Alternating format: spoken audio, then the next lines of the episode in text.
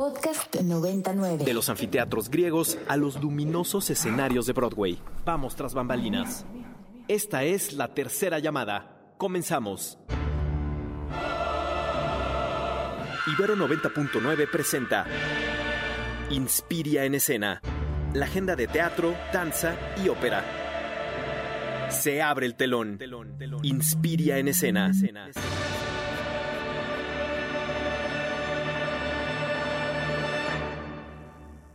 Pues bienvenidas y bienvenides a este Inspiria en Escena, lunes 27 de marzo del 2023 y feliz Día Mundial del Teatro a todas y a todes. Estamos muy, muy, muy, muy contentas por, porque justamente nos tocó el Inspiria en Escena este día. Yo soy Caterina Sicardo Reyes y ¿qué creen que que esa gripe que les empezaba a anunciar el jueves del Inspiria Beta, sí, pues sí me tundió y entonces el día de hoy estoy más bien desde la cabinita virtual, como le dice Lalo Limón, nuestro querido compa de literatura de los miércoles del Inspiria. Y vamos a empezar, vamos a empezar con las noticias porque hoy tenemos un programa que yo se los prometí. El último Inspiria en escena en vivo les dije, vamos a dedicarle el siguiente Inspiria a dos grandes del teatro en México. Pero antes de eso, vámonos con las noticias y es que a partir del 25 de marzo y hasta el 23 de abril se va a reestrenar la quinta temporada de la obra Segismunda en el Teatro El Granero Javier Rojas. Este monólogo poético de ficción trata de la vida de una joven trans atrapada eh, más bien es una obra que refleja el sueño de ser aceptado y amado por el resto, bajo la dirección de Claudia Toba y Oscar Piñero de actor. Justamente, si ustedes recordarán, esta obra vino como invitades a Inspiria en escena hace, en su temporada pasada y tuvimos una conversación bastante interesante sobre la representación. Pueden encontrarla también en nuestra página ibero90.fm. Y el 30 de marzo, el Teatro Helénico San José Insurgentes estrena la obra de teatro Emilia, una comedia con un elenco de puras mujeres que trata la historia de Emilia Bazán, la primera poeta inglesa cuya obra fue publicada a finales del Renacimiento. Esta obra trata acerca del racismo y las injusticias que se vivían desde esa época hasta la actualidad. Esta es bajo la dirección de Mariana Arta Sánchez y entre actrices encontramos a Coti Camacho, Aida López, Amorita Rasgado y Jaide Boeto. Y para continuar justamente como es la semana del Día Mundial del Teatro, seguramente algunos de ustedes pudieron acudir a estas obras que hubo gratis sábado y domingo en el CENAR, pero si por ahí todavía necesitan más teatro, y es que siempre se necesita más teatro, la Compañía Nacional de Teatro va a empezar un montón de temporadas en este momento. Va a estar el montaje Nostalgia de la Muerte, Fruto en la, Sequía, que está basado en el mito de la cuatricue, La Derrota Luminosa, que trata sobre los anarquistas y la libertad de expresión, El Diccionario, Aprender y Olvidar. Todos estos montajes los ustedes los podrán encontrar justamente en la página de la Compañía Nacional de Teatro. Y para continuar con las actividades del día de hoy, ya tenemos a nuestra primera invitada que nos va a contar sobre apuntes sobre herida, ética y memoria. Un conversatorio por parte de la cátedra Igman Bergman, a quienes nosotros, a quien nos inspira, siempre queremos mucho por todas estas mm, ideas y, buenos conversatorios que hacen alrededor del cine y del teatro. Y está con nosotras Jepsuariba H. Gómez. Jepsuariba, bienvenida.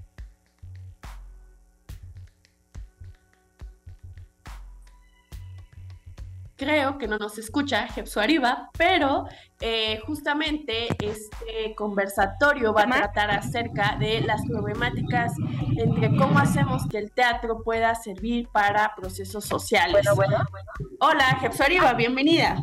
Ay, gracias, disculpen, es que ando acá en, el centro. Eh, pues nada, que justo como parte de las actividades del Día Mundial del Teatro, eh, como parte de Teatro UNAM y la Cátedra de Herma, les presentamos esta conversación que dará lugar hoy a las 8 de la noche vía Facebook del Centro Universitario de Teatro y el Colegio de Literatura Dramática y Teatro con una artista escénica del norte de Mazatlán, Sinaloa, que se llama Teresa Díaz del Guante que ella ha dedicado desde el 2017 una investigación muy amplia, cañosa, profunda, eh, en el proceso de búsqueda de personas desaparecidas en, el, Sinaloa. Específicamente ella colabora con una colectiva de madres buscadoras que se llama Sabueso Guerreras.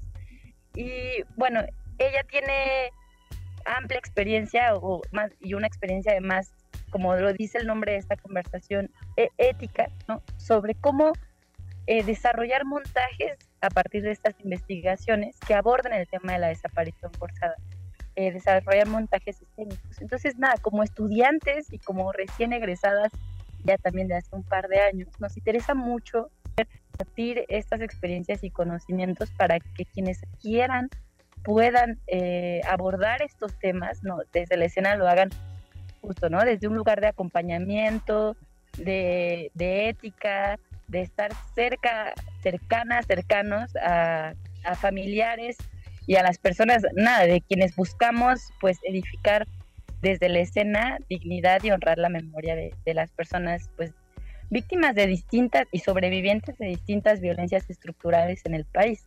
Y pues de eso va la charla, ¿cómo ven?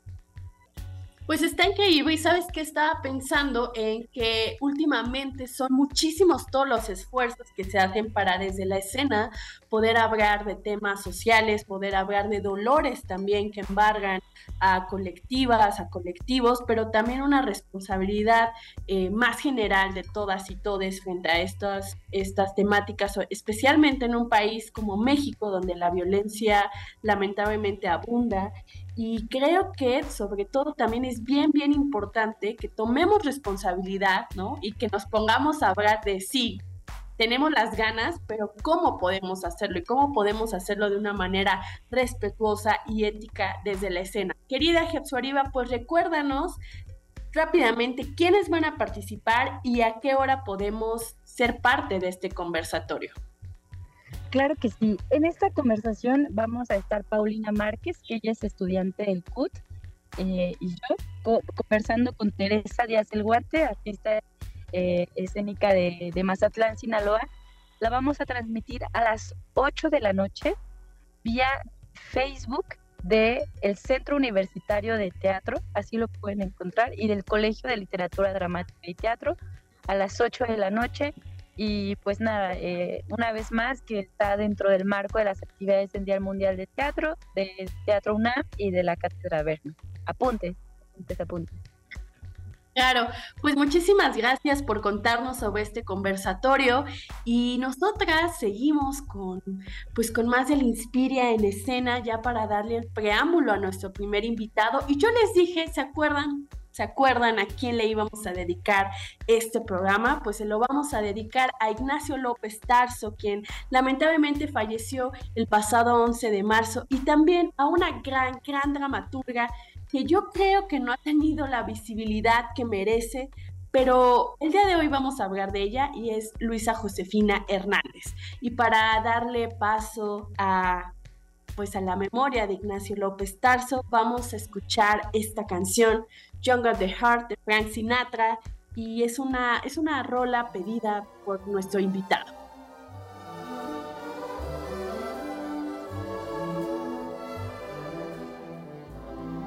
Young at Heart de Frank Sinatra. Qué bonita canción para comenzar este Inspiria en escena en el mero, mero día del Día Mundial del Teatro. Y yo estoy muy contenta de recibir con nosotras a Juan Ignacio López Aranda, quien, además de actor, por supuesto, también es hijo de Ignacio López Tarso. Eh, Ignacio, bienvenido. Muchísimas gracias por acompañarnos en el Inspiria en Escena. Gracias, Caterina, por la invitación a platicar eh, en la Ibero. Me da mucho gusto hablar de mi padre. Hace mucho que no no daba entrevistas desde hace mucho, gracias a que mi hermana Susana López Aranda me puso en contacto contigo, pero no he dado ninguna entrevista desde que falleció mi papá. Pues antes que nada, muchísimas gracias por el honor. Eh, también, por supuesto, de este lado, nuestro pésame por tu pérdida. Y quería preguntarte, ¿por qué esta canción? Nos pediste? ¿Por qué esta canción cuando te dije una canción que, que, signifique para ti tu padre o que te recuerde su, su vivencia actoral de tu padre? Eh, era su cantante preferido, decía que le entendía todo el inglés, que era la mejor dicción de cualquier cantante en inglés, Frank Sinatra. Y luego Young at Heart la hicimos en uh, un conejo llamado Harvey, donde él interpretaba a un loco, enamorado, precioso personaje, donde yo era un uno de esos que ponen las camisas de fuerza en los hospitales psiquiátricos y llegaba y le ponía la camisa eh, de fuerza a mi papá, lo cruzaba así con Adriana Roel, Gabriela Goldsmith, en fin. Y pusimos esa canción a petición de mi papá. La letra, si la escuchas con atención, es exactamente un poco lo que, eh, ¿cómo te diré?, la filosofía de vida de López Tarso. Eh, se puede tener 98 años y sin embargo ser joven de corazón. Totalmente de acuerdo. Y es que una de las cosas que creo que hay que aplaudirle a, tu padre es que todo el tiempo siguió trabajando, siguió siendo creativo, eh, tuvo esta, estas ganas de seguir continuando en el gremio. Y justamente en este, en este programa que nos dedicamos a teatro, ópera y danza, sabemos que, eh, digamos, de forma más popular es mayormente conocido eh, Ignacio López Tarso por sus papeles en el cine y por supuesto por la película de Macario, pero en realidad también esta parte, esta beta teatral fue fundamental en toda su carrera. De hecho, pues justamente se preparó, ¿no? Eh, en la Escuela de Arte Teatral de Lima en 1949 e inició su trabajo actorial con Javier Villarruta y Javier Rojas. Desde tu experiencia, ¿cómo es que fue el teatro para Ignacio López Tarso? ¿Cómo lo, miraba él? ¿Qué le interesaba del teatro? Bueno, yo te puedo decir, em, les puedo decir que tengo dos visiones de mi papá. López Tarso como actor, López Tarso como padre. Em, desde luego siempre el teatro fue para él lo principal, bien lo dices, fue lo fundamental, fue siempre el regreso y siempre el elemento eh, de inicio de todo. El teatro lo llevó al cine y el cine lo llevó a la televisión y, la tele, y todo, pero todo fue a partir del teatro, de una carrera fuera de toda comparación en México y me atrevería a decir en muchos, en muchos países de gran teatro como Inglaterra, como Estados Unidos, como pues Argentina, en fin. Mi padre eh, eh, llevó su carrera profesional teatral a un nivel que no tiene ningún otro actor en el mundo, me atrevería yo a decir, porque hizo todo en teatro, todos los clásicos que te puedas imaginar, y siempre decía él, lo importante es volver al clásico. Puedes hacer Miller, puedes hacer esto, puedes hacer lo otro, teatro moderno, teatro, contemporáneo, puedes hacer eh, eh, teatro en atril, pero siempre hay que volver al griego, al teatro clásico español, al teatro clásico inglés, a Shakespeare, a Lope, ¿me entiendes?, al teatro clásico que nos, nos da, y, más allá, a Eurípides, a Sófocles. Mi papá hizo a los grandes griegos. ahorita tú preguntas qué actor ha hecho a los grandes griegos, la carrera que mi papá tuvo en los sesentas, cuando Benito Coquet hizo teatros por todo el país y llevaban la salud y la cultura aunados, juntos, unidos, y estrenaban una clínica de salud en Monterrey y ahí había un teatro del Seguro Social y mi papá hacía tres obras, no una, hacía tres en una como gira con distintas obras, una griega, otra más moderna, en fin. Eh, mi padre vivió gracias al teatro, vivió por el teatro, vivió para el teatro toda su carrera y toda su vida. Lo último que hizo fue teatro. Lo último, lo primero que hizo fue teatro. Se desesperaba cuando no hacía teatro. Entonces había una, una, mm, ¿cómo te podría decir? Una parte muy, muy importante de su vida, familiar, de su vida, es el teatro. Él pasó muchas horas en un camerino, él eh, pasó muchas horas con un libreto memorizándolo, él guardó en su mente todos los grandes textos eh, universales, todos los memorizó y los repitió 100, 200, 300 veces. Garcini, quien dirigió mucho a López Tarso, me decía, es que sería muy interesante, ¿no? Hacer como exactamente cuántas horas estuvo en el teatro. No sé cuántas obras hizo, no sé, no sé, nos tenemos que poner a, contar, en algunas llegó a 800, a más de mil, algunas no le fue bien, nada más 100, menos de 100, en fin, pero contarlas todas y todas las horas de ensayo y todas las horas dedicadas a, la memorización de sus personajes y al, al, trabajo y a la caracterización. Y mi papá eh, vivió más del 50% de su vida pensando en teatro, más, más, mucho más, porque el cine se hace y se olvida, nunca más. En cambio, el teatro se memoriza, y se repite 100, 200, 500, mil veces, ¿no? Es, muy distinto el trabajo en cine que en teatro, es muy distinta la televisión al teatro. El teatro exige, exige un compromiso corporal. Tienes que estar bien de acá, del cerebro, de la memoria, tienes que estar bien de la voz y tienes que estar bien del cuerpo para moverte. Y mi padre lo estuvo bien hasta el final haciendo Leonardo da Vinci a los 98 cuando el personaje murió de 62 o 63, no me acuerdo. Era un hombre muy joven, Leonardo da Vinci, 63 años tenía cuando falleció.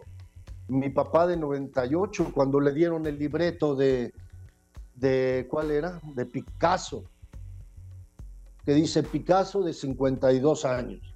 Mi papá tenía 91. ¿Me entiendes? Entonces, eh, claro, también el, tiempo, el tiempo que López Tarso eh, le dio vida a los personajes, los personajes que le dieron vida a él, como los más jóvenes, ¿no?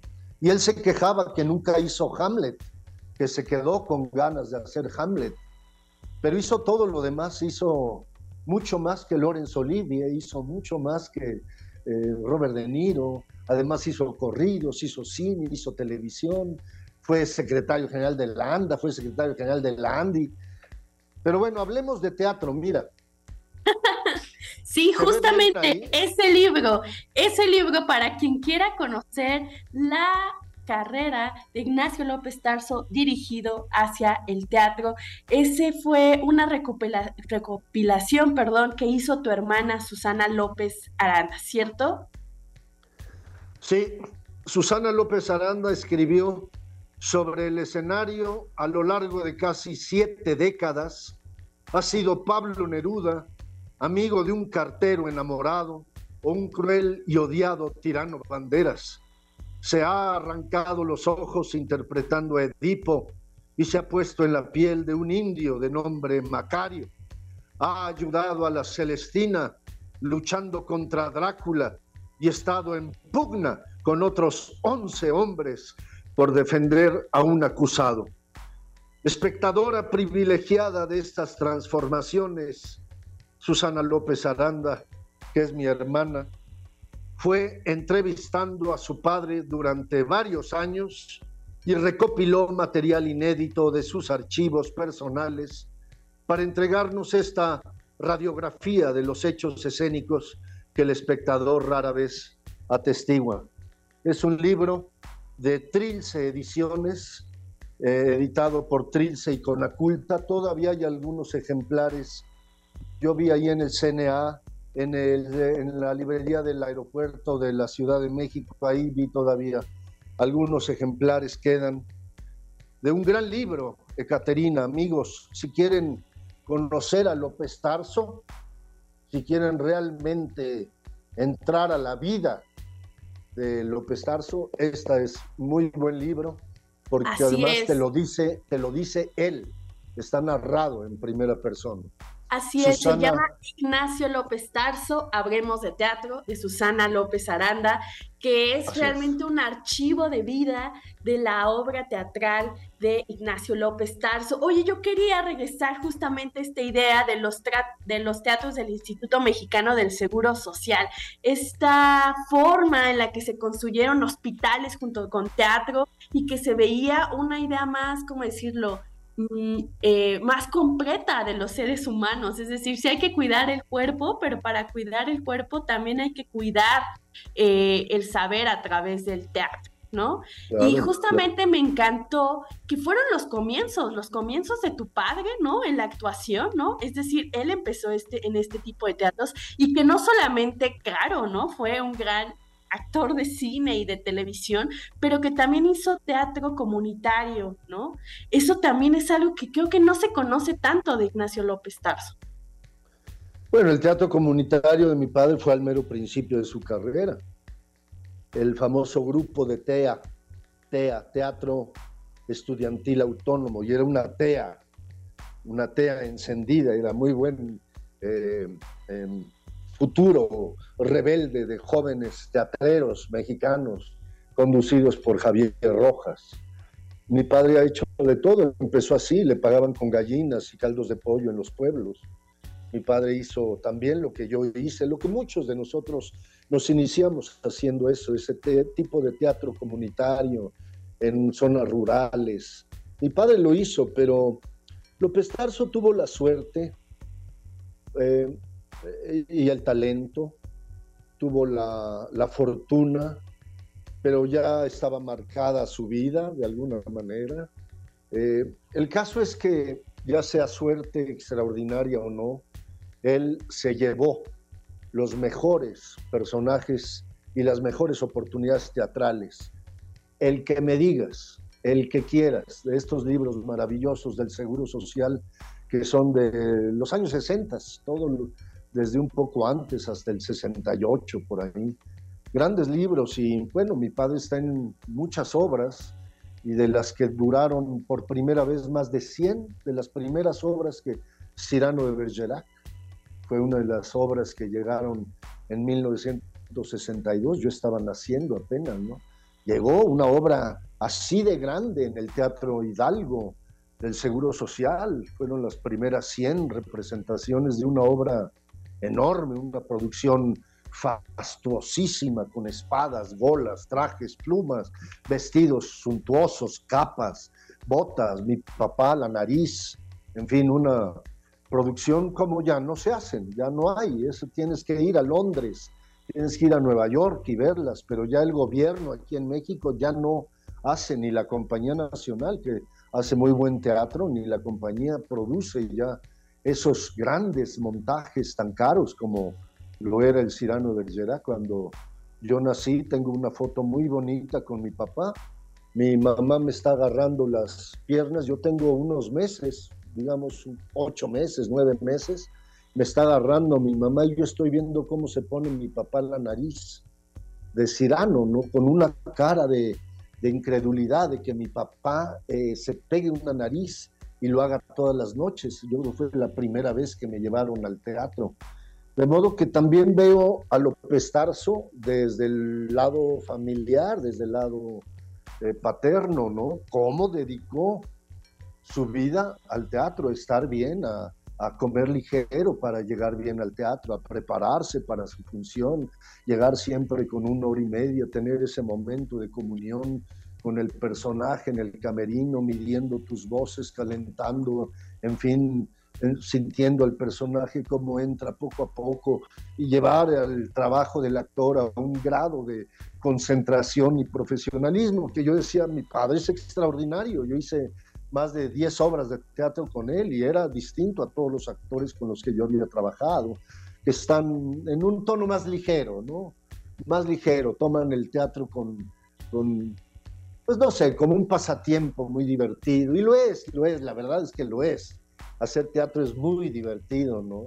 Y mi papá se, se divertía también, pero tenía obras eh, eh, en que sí requería de una concentración, una doble concentración, una concentración, imagínate, em, bueno, ya son cosas personales de él, pero él estaba haciendo Edipo Rey. Edipo Rey se casa sin saberlo con una mujer que es su mamá. Y cuando se entera Edipo Rey que él mismo ha matado a su padre y se ha casado con su madre y ha engendrado a dos hijos, decide sacarse los ojos y se destierra. Y luego hay otra obra que se llama Edipo en Colono, que también la hizo López Tarso. Es el único actor que ha hecho los dos Edipos, Edipo Rey y Edipo en Colono.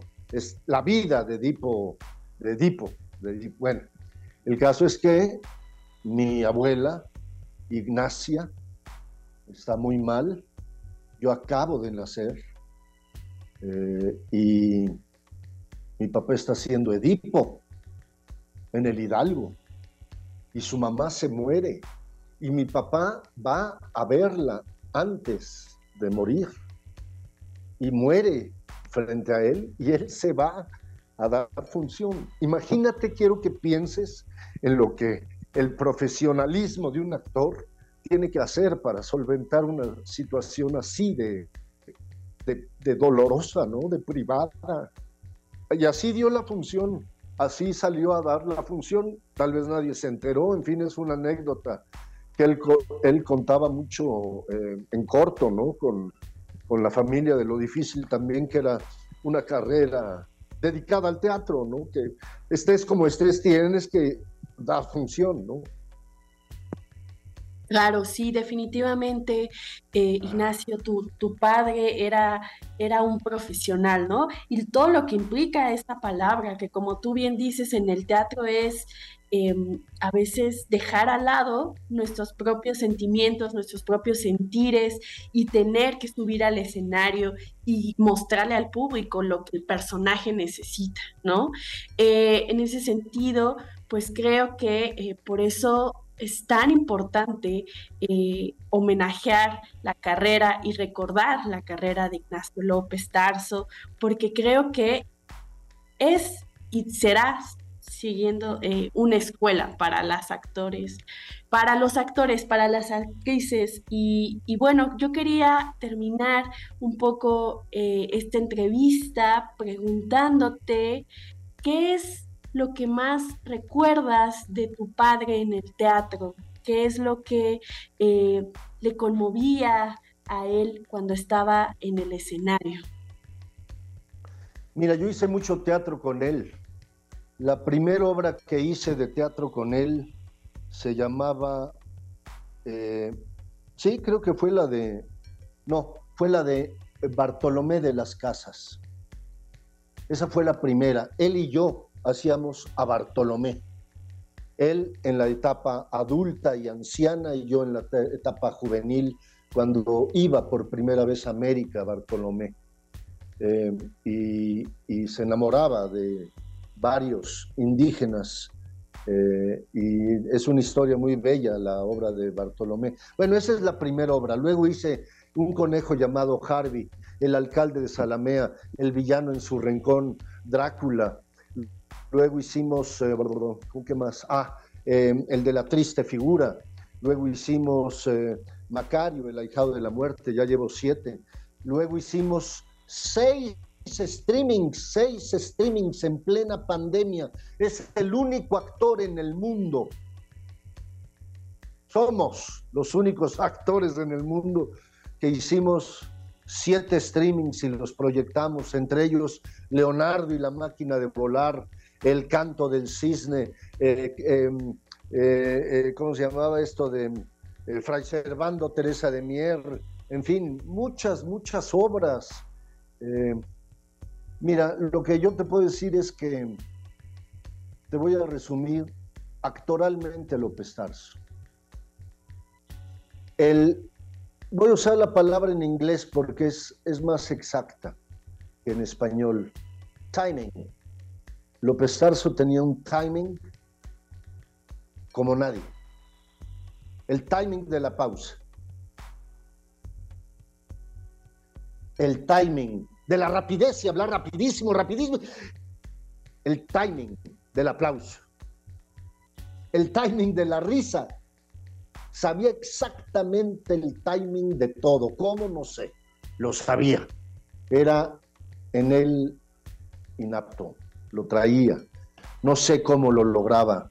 El timing del, de un texto al otro. Lo que se conoce en teatro como picadito y al pie. López Tarso era un genio en eso. Un genio. Pocos actores como él, la verdad, que tienen ese timing escénico ese timing vital en escena. Mi padre estaba absolutamente vivo, reaccionaba todo. De repente rompía, rompía la pared, rompía todo, se daba cuenta del error, eh, a veces hasta lo evidenciaba, era un actor excesivamente eh, profesional, si algo estaba mal, si algún actor se equivocaba mal, salía mal o no entraba escena, era de los actores que regañaban, que tenían la autoridad para hacerlo. A muchos nos molestaba esa, esa actitud de mi papá, ¿no? Mm, pero así era. Esa es la palabra de, de un gran actor como López Tarso, de un primer gran actor. Ya se fue, en mi opinión, el primer gran actor de este país. Actores hay muchos, grandes actores, hay muchos, primeros actores hay muchos pero el primer gran actor de este país fue López Tarso. Muchas gracias por la entrevista, Caterina. No, a ti. Muchísimas gracias. Juan Ignacio, por compartir con nosotras, con nosotros aquí en el Inspire en Escena. Y nosotras le mandamos aplausos eternos al primer gran actor, Ignacio López Tarso. Eh, en donde esté, en ese buen viaje que seguirá representando todos esos grandes papeles. Juan Ignacio, muchísimas gracias por acompañarnos en el Inspire en Escena. Nosotras nos vamos al corte porque tenemos más invitadas. Muchas gracias, Juan Ignacio. Gracias, Caterina. Hasta luego. Un, dos, tres, un, dos, tres, un, dos, tres, uno. Un, dos, tres, un, dos, tres, uno. 1, 2, 3, 1, 2, 3, 1, 2, 3. Pa de Bourget y regresamos a Inspire en Escena por Ibero 90.9. Respira. Sube al escenario. Y rómpete una pierna. La función debe continuar. Regresamos a Inspire en Escena por Ibero 90.9. Y estamos de vuelta en este Inspire en Escena. Yo soy Caterina Sicardo Reyes. Les doy nuevamente la bienvenida. ¿Y ustedes conocían esta faceta de Ignacio López Tarso en el teatro? Para recordarles cómo se llama el libro, es Ignacio López Tarso, Hablemos de Teatro, de Susana López Aranda, donde podrán encontrar todas estas entrevistas y narración en primera persona, como ya nos explicaba su hijo Ignacio López Aranda, eh, acerca de la obra teatral de su padre y definitivamente uno de los grandes, grandes, grandes del teatro, del cine y la televisión mexicana, un gran, gran actor. Y también creo que es importante hablar de otras figuras que ciertamente a lo mejor no han tenido los, los focos o esta, pues sí, atención mediática, pero que han sido también fundamentales, pilares para entender el teatro mexicano. Y qué mejor hacerlo en este Día Mundial del Teatro. Y pues yo se los prometí. Y íbamos a hablar de Ignacio López Tarso, pero también de Luisa Josefina Hernández, una gran, gran dramaturga del siglo XX.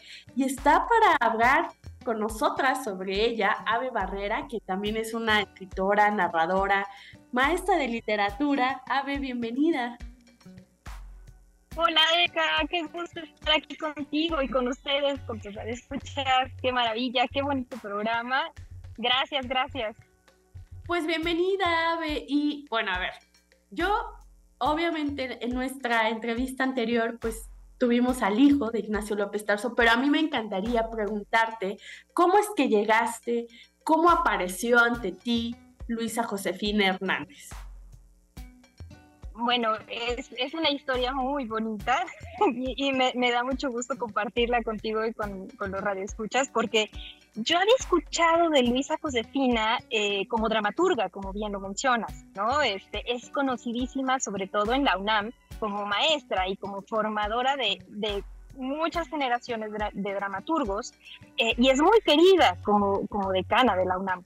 Eh, sin embargo, yo había visto a lo mejor una o dos obras suyas eh, de teatro y en video de YouTube, no, no, no en vivo, porque son, han sido pues lamentablemente pocas las representaciones de las maravillosas obras de Lisa Josefina, que son obras que le dan una dimensión muy compleja a los personajes, eh, digamos, de la sociedad tradicional mexicana. ¿no? Esa es como la característica que tienen sus obras de teatro, que son muy dinámicas, que van de un personaje a otro, que saltan a este caleidoscopio social y hacen crítica, pero de una manera humorística, superhumana, como muy cálida, ¿no? muy llena de afectos eh, y de, de, dimensiones loquísimas.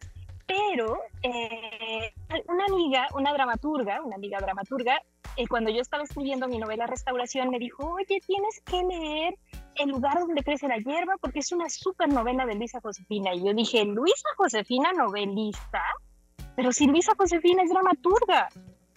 Voy a la Wikipedia y me encuentro con que no solo es novelista. Luisa Josefina escribió más de 20 novelas.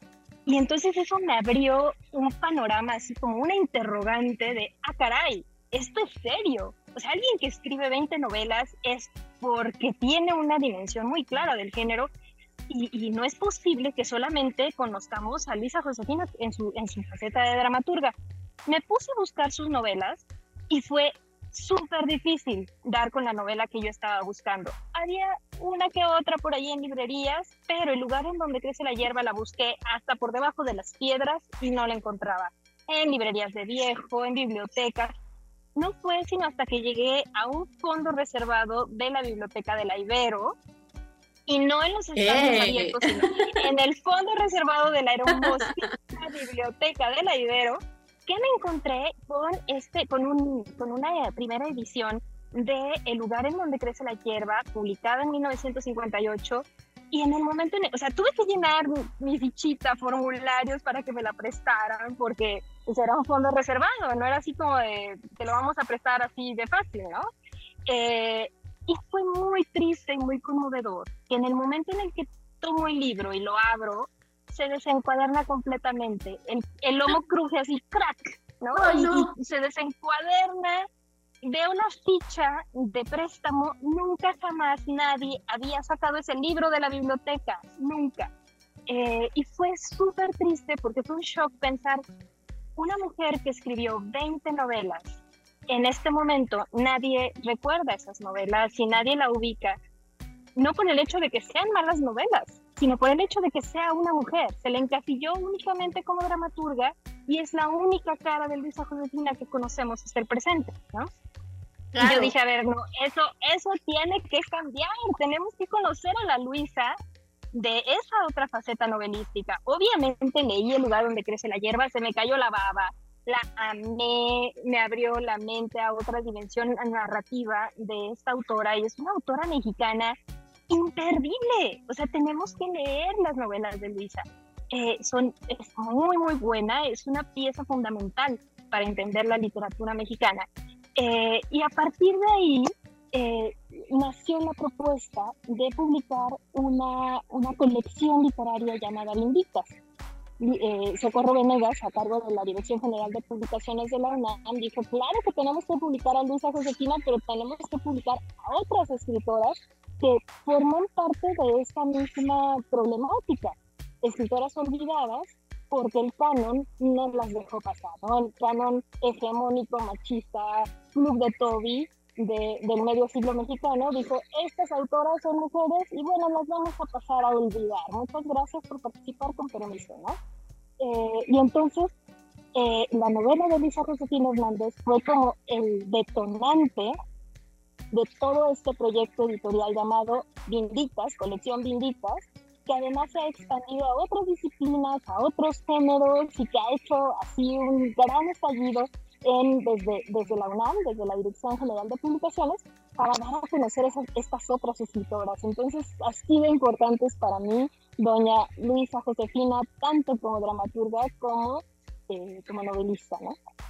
Claro, y bueno, yo, yo quería contarles también que le contemos un poco a nuestros radioescuchas, porque a lo mejor tampoco han oído hablar de Luisa Josefina Hernández como dramaturga, ¿no? Que es su faceta más conocida.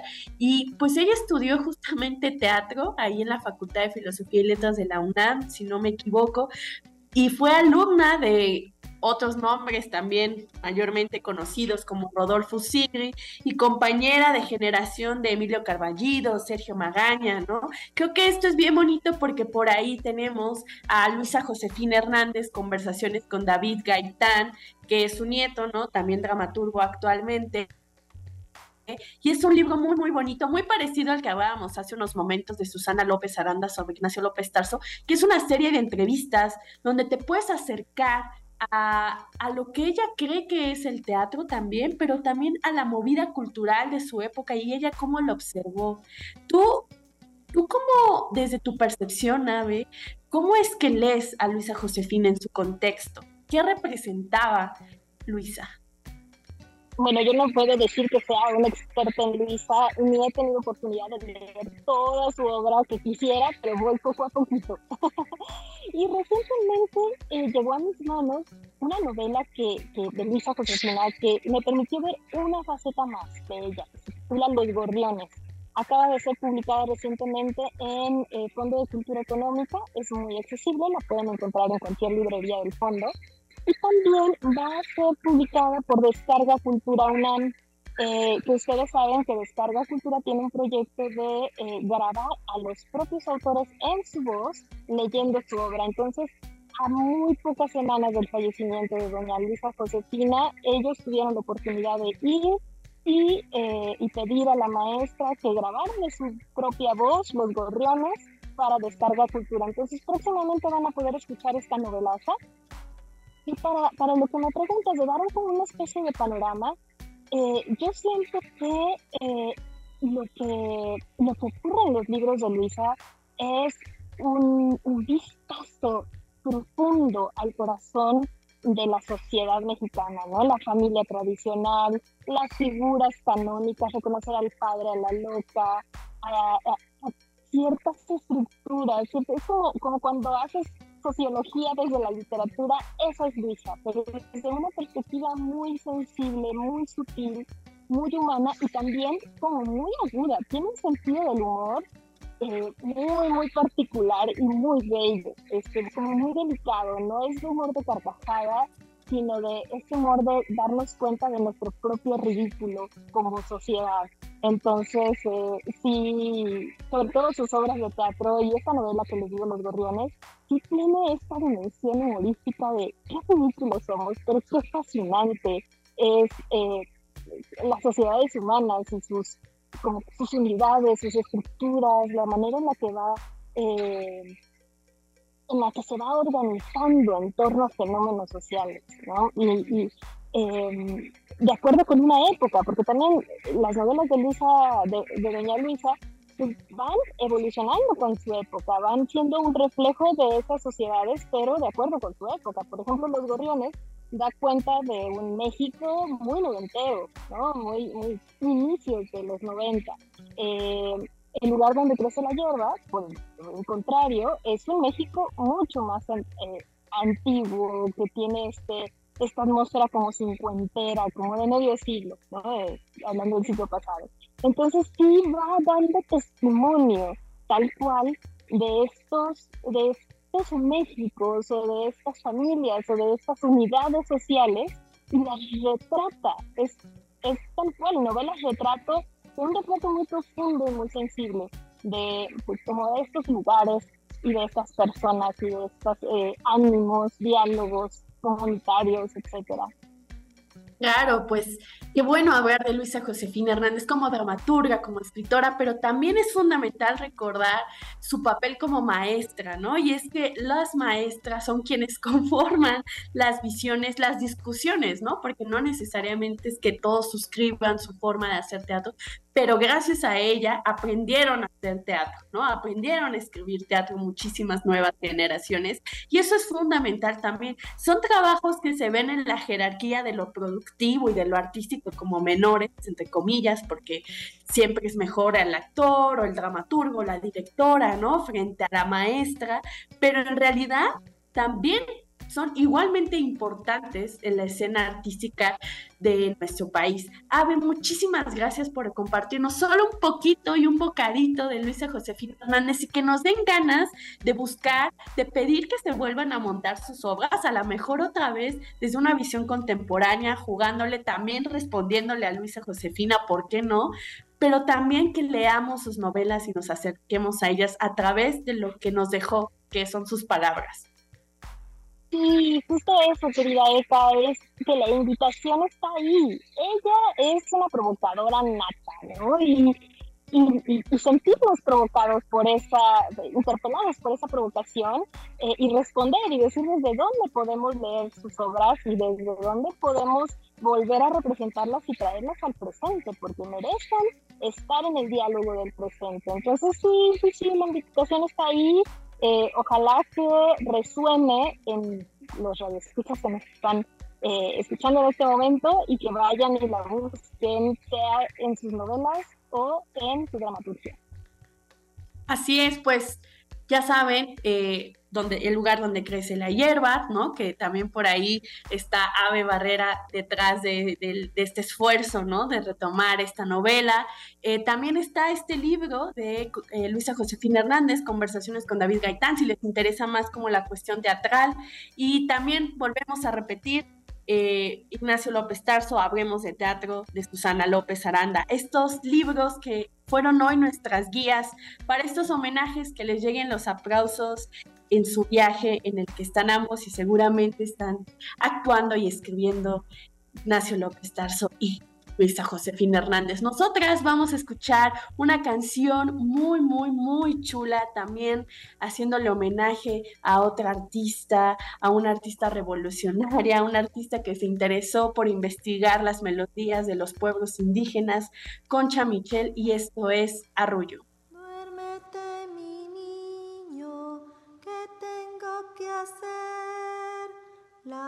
Y esto fue Arrullo de Concha Michel. Y si ustedes quieren saber más de esta artista, cantante, socialista, feminista del siglo XX en México, pueden escuchar justamente el episodio de Curioseando el Pasado, este podcast de Ibero 99, que se le dedica a esta feminista y que por cierto fue hecho por Carito, quien es nuestra conductora del Inspiria Beta. Y ya está con nosotras pues Zika Vázquez, la prima bailarina del Inspiria en escena. Zika, feliz Día Mundial del Teatro. Hola Erika, feliz Día Mundial del Teatro, ¿cómo estás? Bien, bien. Oye, a ver, cuéntanos. Sé que ahora sí nos pasamos de tiempo, te pido una disculpa. Sí, sí, Pero sí, cuéntanos. al final, te pasas. No, no es cierto, mi querida Erika. Pues, pues mira, aprovechando que es el Día Internacional del Teatro, yo les vengo a hablar del personaje que hizo la primera historia del teatro en México y a quien le debemos también todas las historias de la ópera, de la danza que surgieron después. Él se llamó Enrique de Olavarría Ferrari, era un español que nació en 1844 y murió en 1919. Este personaje, este eh, escritor, periodista, crítico, historiador español, que la verdad que escribió uno de los textos ECA más interesantes, que de hecho si ustedes quieren descargarlo, está libre de descarga en la Biblioteca Digital de España, en la Biblioteca Digital Hispánica, y lo buscan así, como reseña histórica del teatro en México. Este texto se escribió, bueno, se publicó en 1895 y es una recuperación de todos los eventos que existieron desde 1538 hasta 1895.